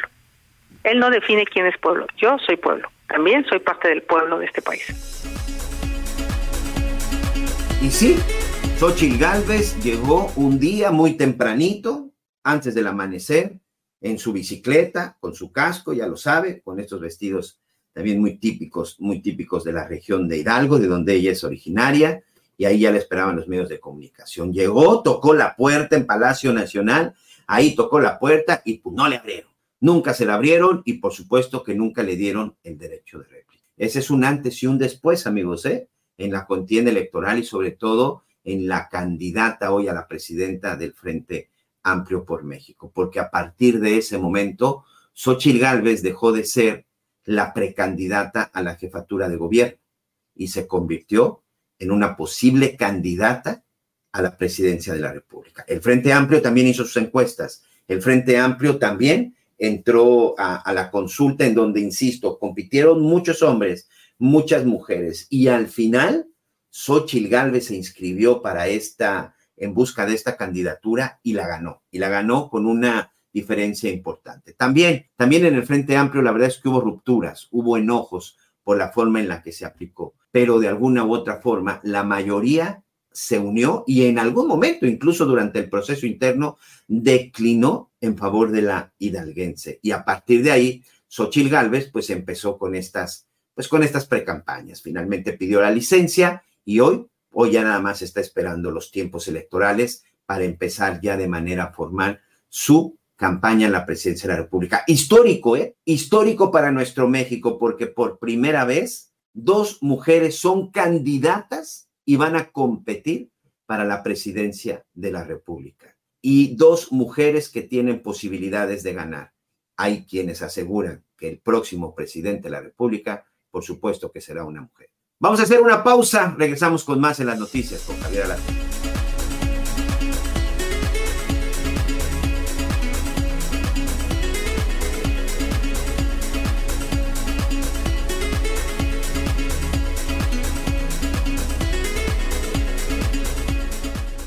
Todavía hay más información. Continuamos. Sigue creando momentos tan únicos como tus actividades con Ford Maverick. Estrena la tuya con mensualidades desde 9,049 pesos y seguro promocional. Visita a tu distribuidor Ford más cercano. Consulta términos y condiciones en Ford.mx. Vigencia del 1 de diciembre de 2023 al 2 de enero de 2024. Nacidos Ford, nacidos fuertes. Muy bien, muchas gracias. Continuamos con más en las noticias con Javier Alatorre. Y bueno, este 2023 también, qué cuestiones políticas y sobre todo con las cuestiones de transparencia. El Instituto Nacional de Acceso a la Información y Acceso a la Transparencia de Información, este año pues se quedó sin tres de sus comisionados por cuestiones de tiempos, por renuncia, lo que usted quiera. El hecho es que empezó a operar solo con cuatro. Y el Senado de la República, pues es el ente encargado de designar a los nuevos comisionados, cosa que no ha sucedido. Y no ha sucedido, vamos a ser sinceros, porque si hay algo que este gobierno ha mostrado que no le interesa es la transparencia, la rendición de cuentas. Eso ha sido un problema. Es más, incluso todavía hace unas semanas antes de iniciar las vacaciones de diciembre, el presidente decía que iba a mandar una iniciativa para desaparecer el INAI, y otras, y otras instancias. Pero bueno, vamos a concentrarnos con el INAI. Un instituto que ha funcionado desde hace muchos años para que usted, amigo, solicite la información, porque además, ojo, ¿eh? Cualquier persona puede solicitar la información en el INAI de lo que está sucediendo con nuestro dinero, con el presupuesto. ¿En qué se está gastando el gobierno el dinero de los mexicanos? Recuerde que no hay gobierno rico. El dinero que se gastan para sus programas sociales, para sus campañas, para sus obras, para sus para todo, para todo, es dinero de los mexicanos, de dinero de los mexicanos que pagamos impuestos. Aquí platicamos, Javier Alatorre platicó con Francisco Javier Acuña, comisionado del Instituto Nacional de Transparencia, Acceso a la Información y Protección de Datos Personales. Sobre todo, el veto algunos consejeros del INAI por parte del Ejecutivo, por parte del presidente Andrés Manuel López Obrador. Eh, ¿Hacia dónde va todo esto? ¿Hay un tiempo límite para esto? ¿Puede desaparecer el INAI con estas, eh, con estas decisiones? Yo quiero suponer que no. Pero pues vamos a platicar eh, precisamente con Francisco Javier Acuña, comisionado del Instituto Nacional de Transparencia, Acceso a la Información y Protección de Datos Personales. Ese es el nombre completo del INAI. A quien me da muchísimo gusto saludar. Francisco, ¿cómo estás? Muy buenas tardes. Gracias una vez más estar con ustedes y llegar a tu auditorio. Pues mira, lo que se avecina es una crisis de institucionalidad en el INAI porque al preverse, por desgracia, que no haya el quórum para poder sesionar a partir de la primera sesión de abril. Esto por los cálculos aritméticos podría ocurrir a partir de lo que ayer conocimos todos, que fue el ejercicio, el estreno, el estreno de este, no más que veto, técnicamente se llama no objeción, que se deja pasar hasta 10 días hábiles, que casi son 15, entre que el Senado notifica al Ejecutivo que ha tomado la decisión de nombrar a los comisionados, en este caso eran dos, son dos los que faltan. Nosotros ya habíamos previsto incoar o promover esta controversia constitucional contra el Senado ante la Corte para que remediara la situación, obligando desde luego a hacer lo que se tendría que haber hecho, incluso hay que decirlo con respeto a las condiciones y potestades parlamentarias, pues hace bastante tiempo. Aquí el problema es que esto coincide con el fin de mi mandato. Y como en este caso soy el quinto comisionado, al terminar yo el 31 de marzo y al no haber a la vista por cálculo con los dedos de los días que faltarían para que llegara por lo menos uno de esos dos comisionados a remediar el problema de la falta de quórum, es entendible que con toda la responsabilidad de los cinco comisionados, pues hagamos esto en emergencia, porque pues, apenas ayer en la tarde se supo de esto, y con ello echemos a andar o le activemos una medida que en las democracias existe. Los órganos, los, los poderes del Estado tienen entre ellos relaciones de colaboración y control recíproco. Si el Ejecutivo le veta una ley al, legislativo, se regresa, se vuelve a mandar para su promulgación, la vuelve a vetar. Eso pasa y eso es entendible, eso es vida democrática, eso es vida republicana, al margen de que haya o más razones en una y en otro caso. Aquí el problema es, ya dije, ponemos en peligro la, la eficacia de la protección de derechos. Eh, los derechos humanos no pueden quedar a la deriva, no pueden quedar una cuestión burocrática de los organismos, de los propios poderes públicos en sus competencias y potestades, y no pueden dejar sin el, eh, el efectivo, la probable eh, atención de inmediato a los derechos que se encuentran en peligro o en riesgo o interrumpidos. Entonces, esa es la razón por la que se puede magnificar la situación que vivimos. Esperemos que el Senado de inmediato remedie esto con los perfiles que existen. Con, con los dedos. Muy probada, muy capaz. Y que, pues, el presidente en este caso, lo que podría pedírsele es que cualquier objeción que tuviese o si no la tiene, pues que lo anunciara, porque eso sí podría apresurar los tiempos para que los comisionados que han de venir, esperemos la próxima semana, que pues puedan llegar a tomar protesta y que puedan llegar antes del 31 de marzo. Eh, eh, con los dedos en la puerta, desde luego, eh, los legisladores, ¿no? Quedan dos, quedan dos semanas. Y ahí te, te preguntaría, Francisco, uno ante esta esta, este anuncio que se hizo desde Palacio Nacional, un anuncio serio donde dicen, bueno, a ver, es que eh, ese es un acuerdo entre, entre Morena y el PAN. Eh, así es, así es como se, se elige a los consejeros del INAI. A ver, mira, en un, en un esquema democrático no siempre llegan los que más saben, sino los que caben, decía un adagio. Y caber significa estar en la, en la condición de un consenso parlamentario. Eh, en una aristocracia indiscutiblemente tendría que haber una selección de sabios científicos y, y eruditos para que así fuera. No es el caso. Yo no juzgo el trabajo de los parlamentarios, pero también me parece que es porque al, al fin de cuentas, ya lo visto, el grupo, el bloque de oposición en el Senado no solo está compuesto por el PAN, está compuesto por el PRI, está compuesto por el Movimiento Ciudadano, está compuesto por el Grupo Plural, y esos partidos licitaron y discutieron los perfiles llegaron a un acuerdo. Tampoco Morena es monolítico, tiene también, al parecer, porque se ha visto. Me imagino. Pero les, les hacen un examen, ¿por qué dicen que fue el peor evaluado eh, Ah, no. refiriéndose al, al- que al- mira, la previsión que no está, fíjate, tocaste un punto que es obligado decir, no hay vinculación.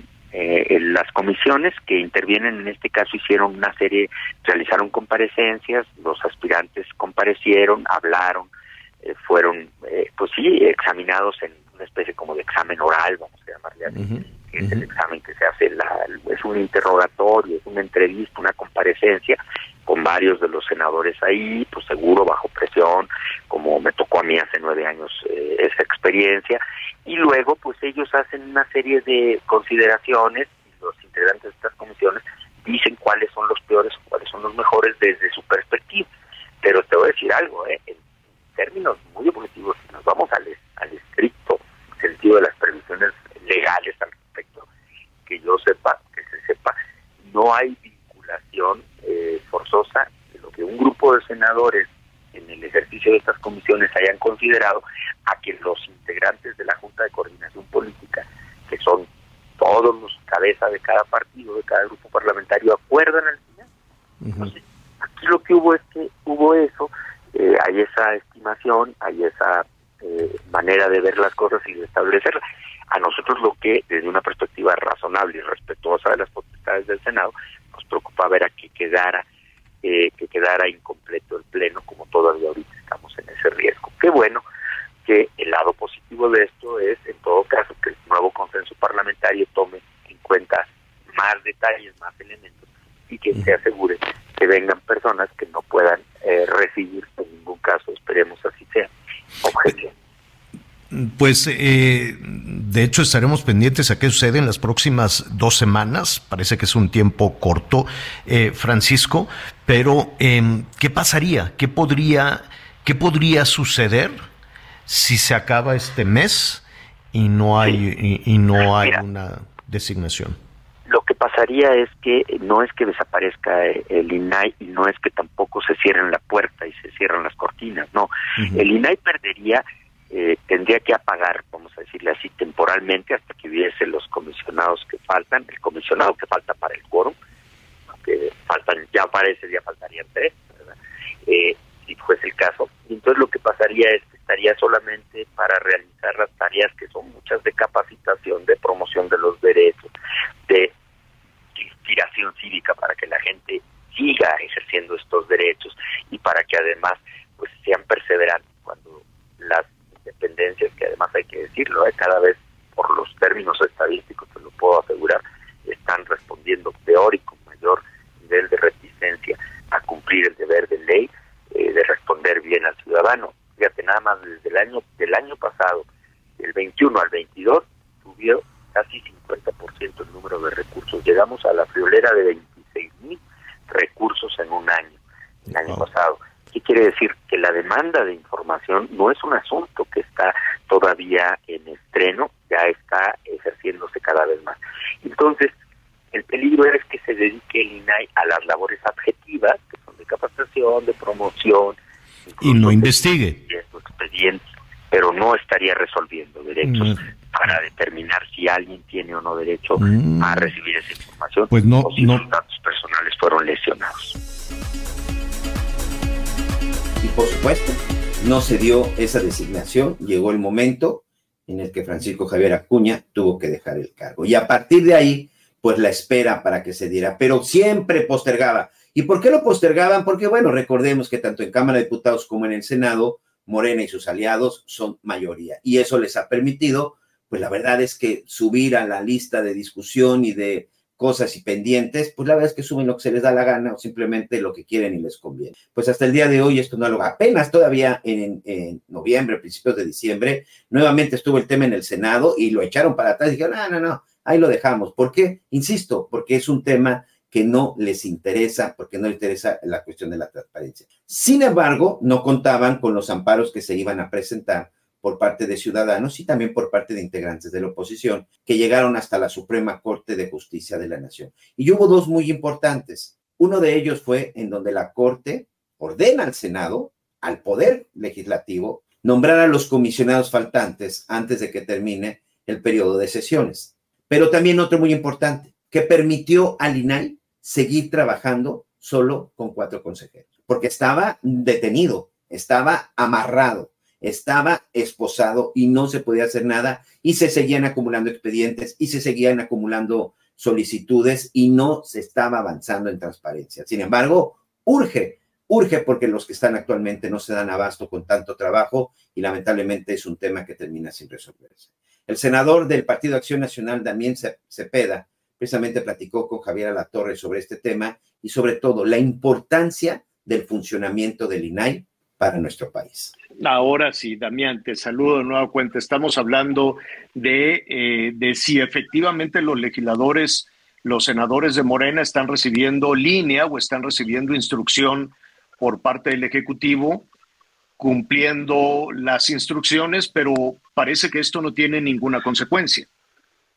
Fíjate que penosamente sí, Javier. Yo entiendo y podemos entender cuando uno hace equipo, ¿no? Con un gobierno, en fin, son parte de un movimiento, en fin, pero creo que nunca debe estar subordinado el Poder Legislativo a los caprichos del Poder Ejecutivo.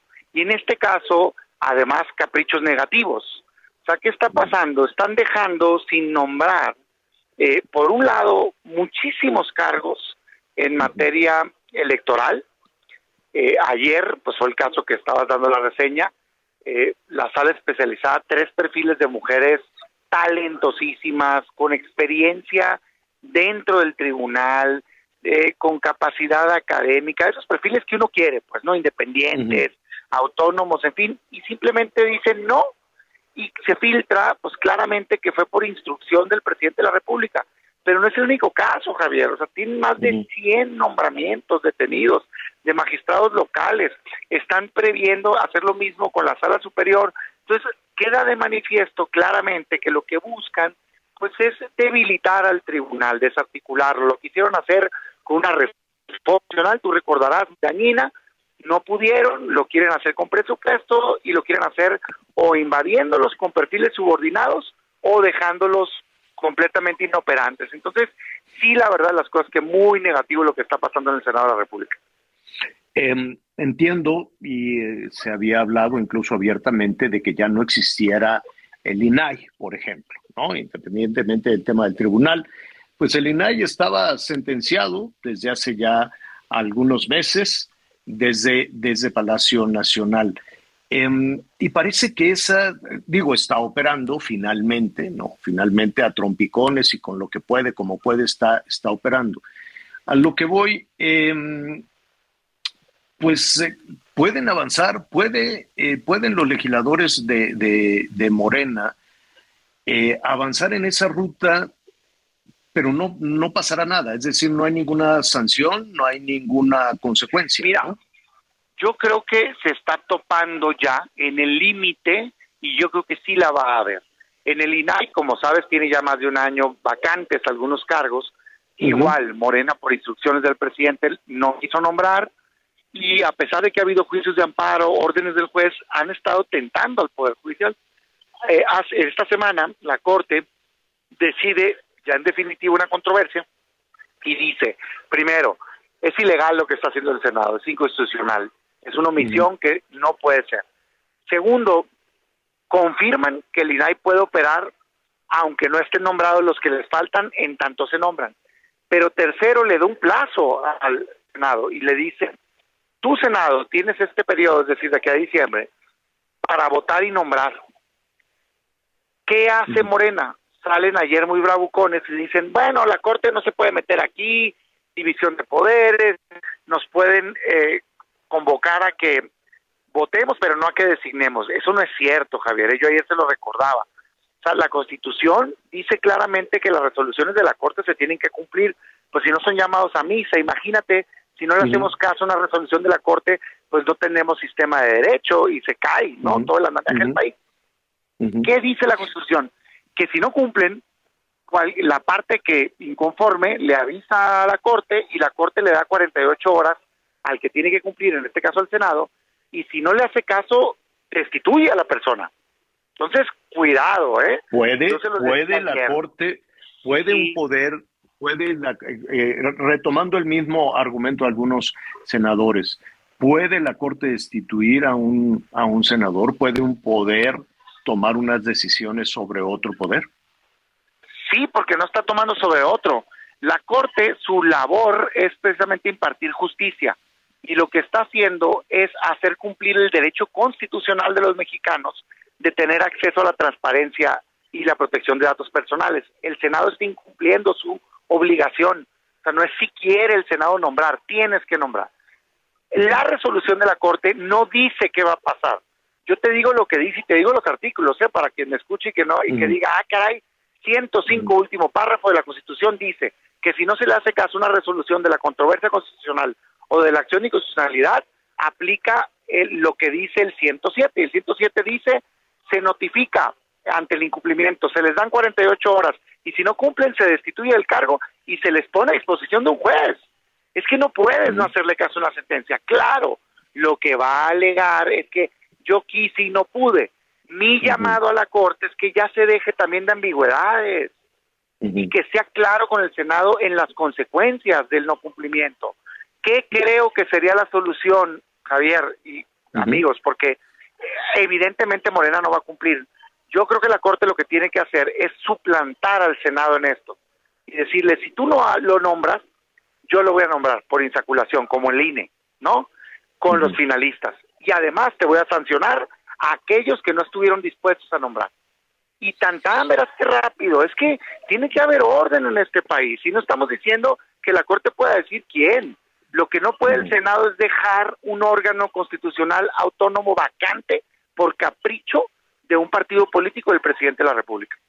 Eh, no se puede patear el bote, no se puede decir, bueno, sí, sí lo vamos a hacer, pero baraja nueva. Baraja nueva para este juego, hay que buscar los perfiles, hay que buscar a los, las y los candidatos y empecemos otra vez.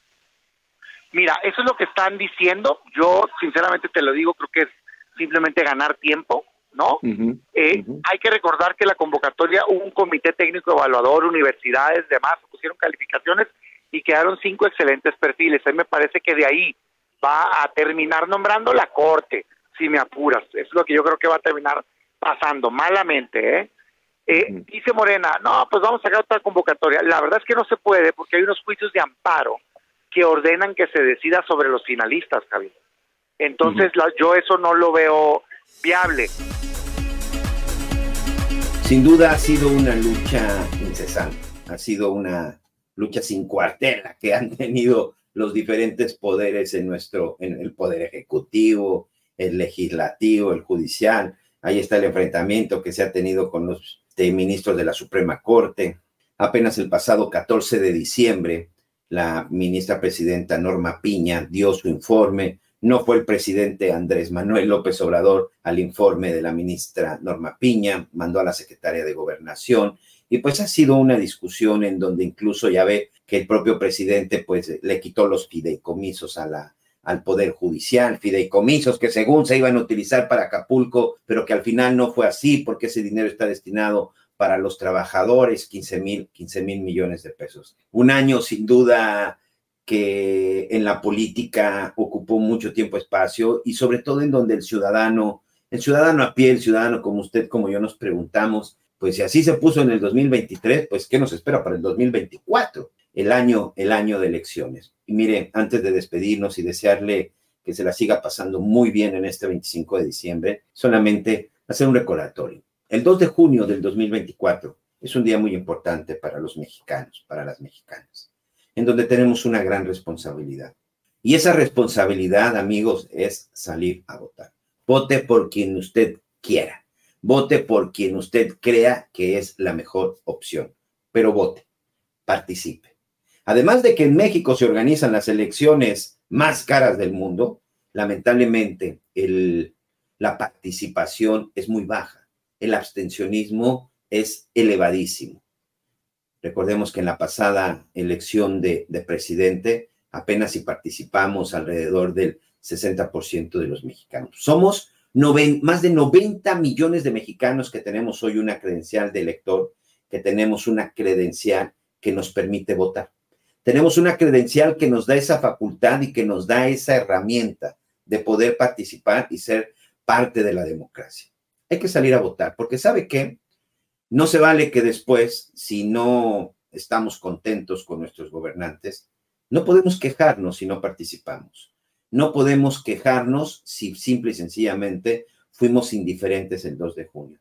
Y ya no caiga en ese viejo en, esa, en esas viejas posiciones de pronto de, ¿para qué voto si ya sé quién va a ganar? Porque así sucedió muchos años con el PRI, vean nomás lo que nos pasó durante más de 70 años, por esa indiferencia de que pues ya sabemos quién va a ganar. No, creo que en el 2018 quedó claro que, que la participación es importante, a pesar de lo que se dice y todo del Instituto Nacional Electoral. La, la, campaña del candidato Andrés Manuel López Obrador le trajo frutos y también tantos años que estuvo buscando la presidencia. Ganó y ganó muy bien y no hubo discusión en ese sentido. Nadie se quejó de la, de la forma, nadie se quejó de nada, absolutamente nadie. Me parece que estamos en un país en donde hemos estado aprendiendo, sí, porque tampoco es normal que 70 años alguien nos hubiera gobernado, pero me parece que del año 2000 para acá, en este nuevo siglo, también ha sido un nuevo país. Muchas cosas vamos a escuchar a partir de enero, muchas cosas vamos a ver en cuestión electoral y seguramente van a empezar los golpes bajos porque así es la política y así son las campañas. Pero ¿sabe qué? Mi consejo, si me lo permite, en esta, en esta Navidad y en esta Nochebuena es, vamos a tratar de involucrarnos un poquito y sobre todo saber quiénes son nuestros candidatos para que el 2 de junio hagamos un voto muy inteligente y lo más importante, participar. A nombre de Javier Alatorre, a nombre de todo el equipo, a nombre de Heraldo Radio, de Heraldo Media Group, le deseo que siga pasando una excelente Nochebuena y ya lo saben, nosotros nos escuchamos mañana en punto de las 11 del día. Le mando un abrazo, siga festejando y por supuesto siga con nosotros en Heraldo Radio. Gracias y hasta mañana.